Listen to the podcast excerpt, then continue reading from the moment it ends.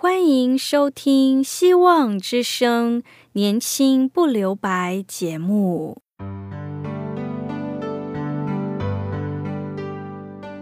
时间是匆促的，岁月流逝，一去不返。别让忙碌与压力阻碍了你享受青春的美丽。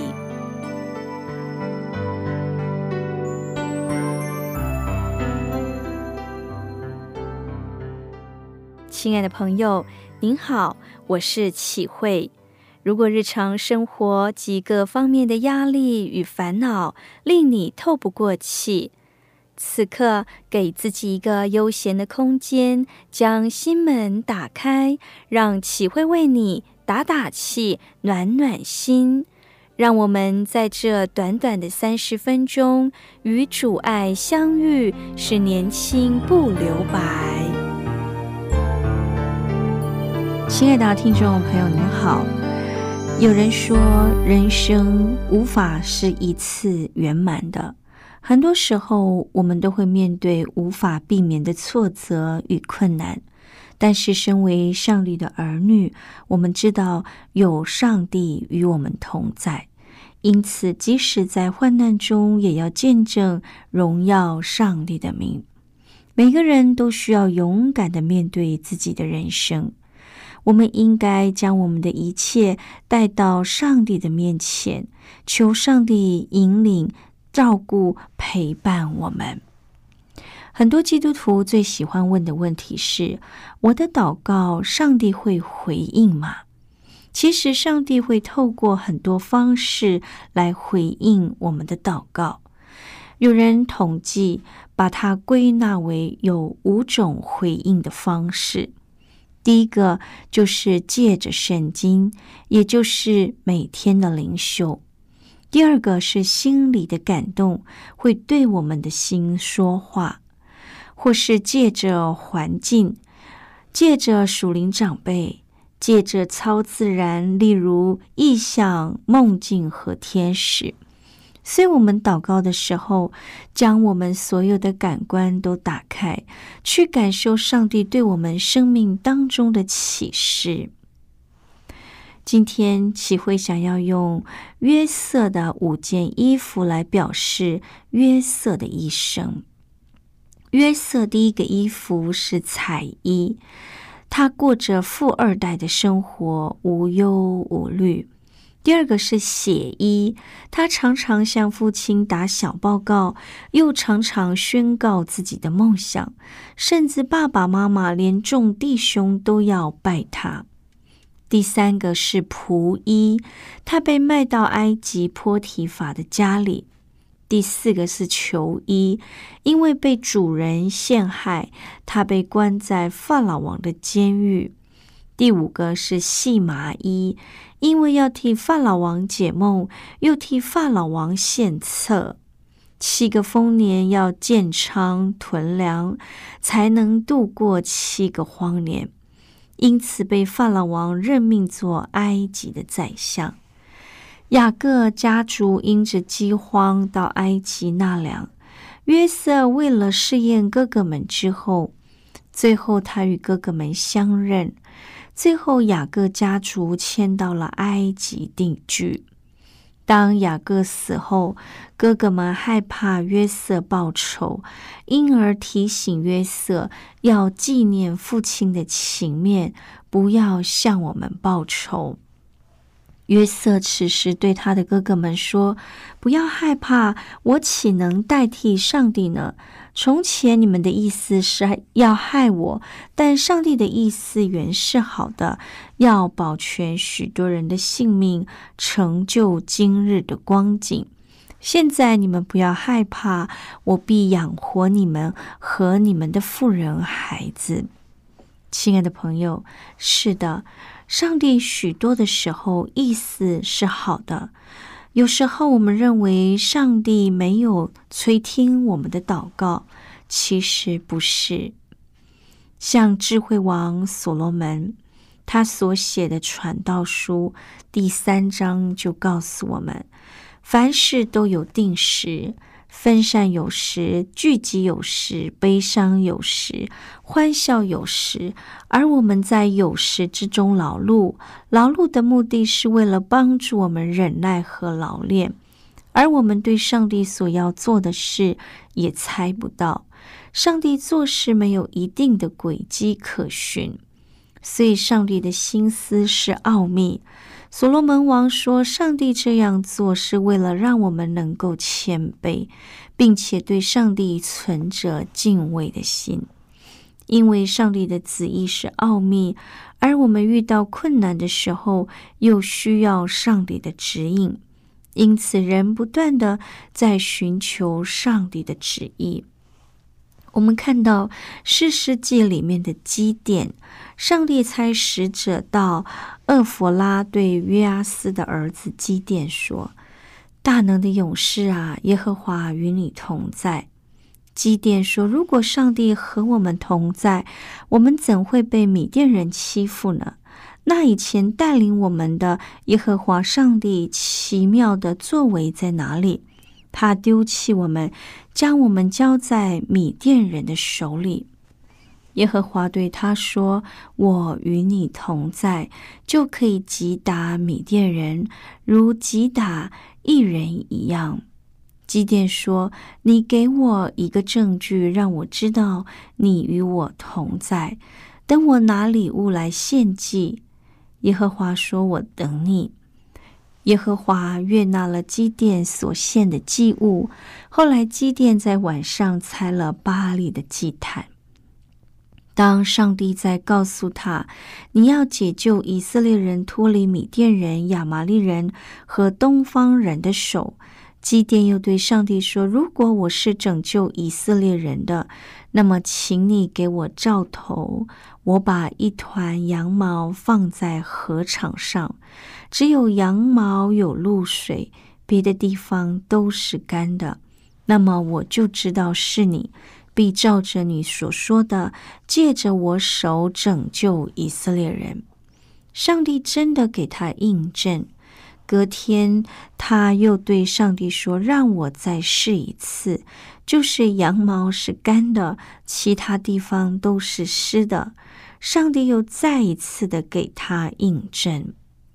亲爱的朋友，上帝对我们启示和说话，其实不是很快就能明白和确认的。当我们有犹豫的时候，要向上帝祈求，请上帝能用我们能够明白的方式来印证，就是上帝对我们说话。听到这里，我们先来聆听一首歌，是耶稣。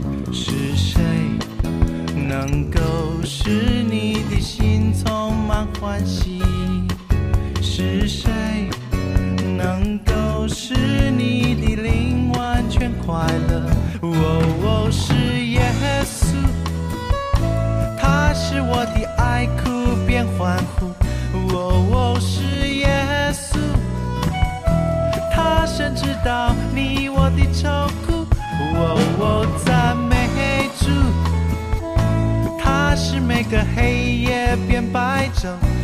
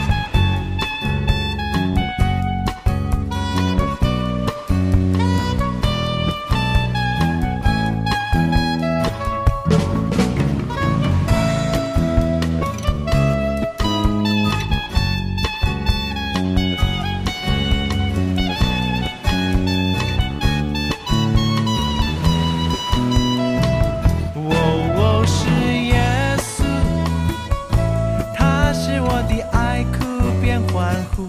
哦哦，是耶稣，他想知道你我的愁苦。哦哦，赞美主，他是每个黑夜变白昼。哦哦，赞美主。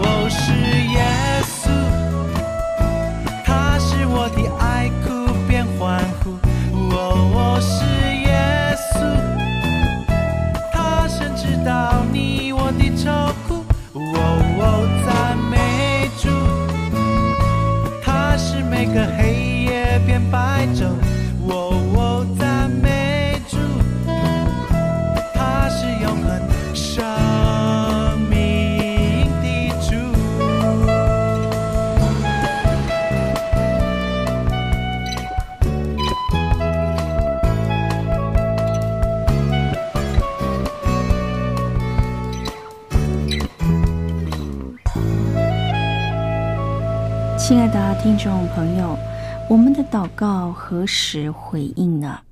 上帝透过雅各告诉我们，人常按己意行事，而且常常存着恶念。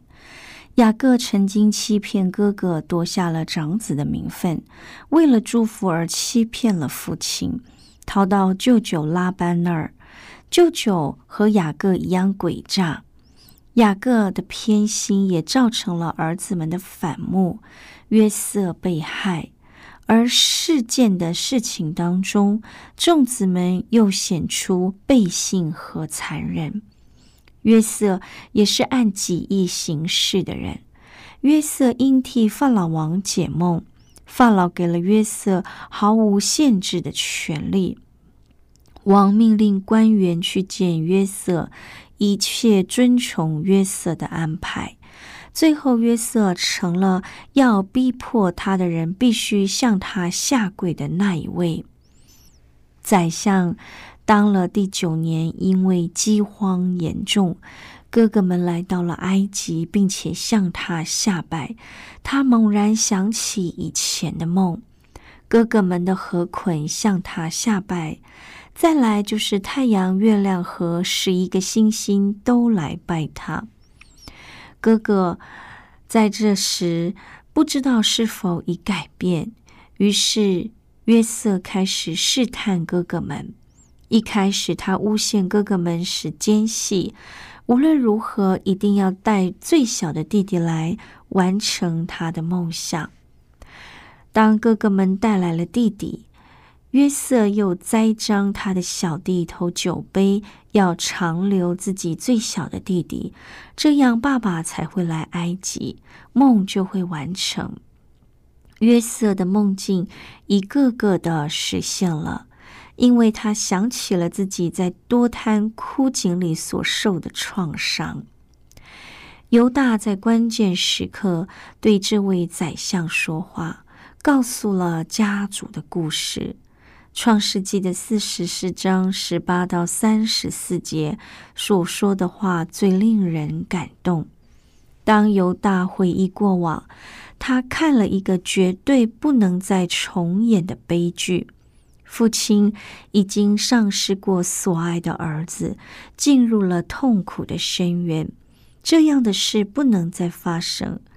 如果最爱的太太留下唯一的儿子卞雅明也失去了，父亲必死无疑。于是他恳求这埃及宰相，让这孩子回到父亲那儿，把我留下。犹大愿意代替弟弟卞雅明关到监狱去。如果要付上任何代价，就让他付上这个代价。这时，约瑟精心设计的谋略被犹大的真情给瓦解了。约瑟命令他的四重离开，自己放声大哭，并向他的哥哥们表明了自己的身份：“我就是约瑟。”真是吓坏哥哥们了。死去的约瑟复活了，而且是这握有生杀大权的人。就是多年前他们曾陷害、曾出卖到埃及的约瑟，看到哥哥们惊慌害怕的样子，约瑟继续说：“为要保全你们和你们的后代，上帝差我先来到这里，用这方法解救你们。这样看来，猜我来的是上帝，不是你们。”兄弟们想的是伤害，上帝的定义是美好的。约瑟告诉他的兄弟们，不要对自己感到沮丧或对自己生气，因为他们所做的事让许多人的生命得到了拯救。约瑟最后能够回顾所发生的一切事情，并看见更大的一幅图画，就是上帝看顾最常发生的事。信仰的回顾，他要一直等，等到有大说话之后，约瑟才看见了这一整幅图画。他看见了上帝的手在眷顾。上帝的大能赐给约瑟力量和才干，让他可以从上帝计划的角度来看过去发生在他生活的每一件事。因着弟兄们的相认，雅各家族迁到埃及避难，上帝借着约瑟解决了饥荒的问题。十七年后，雅各离开了。家族又起了政治风波。兄弟们认为，以前父亲还在，约瑟会留情面；现在父亲过世了，约瑟会不会借机报仇？约瑟的弟兄们再次俯伏跪拜在约瑟面前：“我们是你们的仆人。”约瑟就对他们的兄弟说。不要害怕，我岂能代替上帝呢？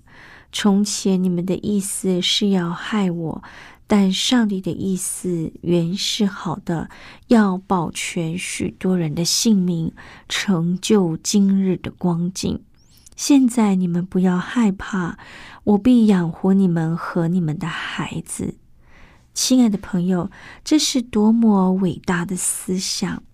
曾经过去，你被伤害，而你愿意用这样的方式代替饶恕，把它转换成我所受的伤害，我所受的逼迫，如今是上帝美好的旨意，多么有智慧，多么有深度的思维。约瑟用亲爱的话回应了他的哥哥们。虽然人的意思是不好，但上帝的意思是好的。我们的生命这样才有转变的可能。也唯有看见上帝的意思是好的人，才能继续向前迈进。以前雅各家族以自己的心意为出发点，以致家族中彼此伤害。上帝用梦作为启示的媒介。人可以讥笑，可以不理，也可以用恶意对待，但上帝仍是上帝，在他所定的时候、日期满足之时，一切经上的话都要应验。约瑟从宣告自己的梦、看重自己的梦、完成自己的梦，最后他发现梦不是最重要的。上帝借着梦高升约瑟，但约瑟借着梦看见了上帝伟大的计划，是要拯救整个以色列民族。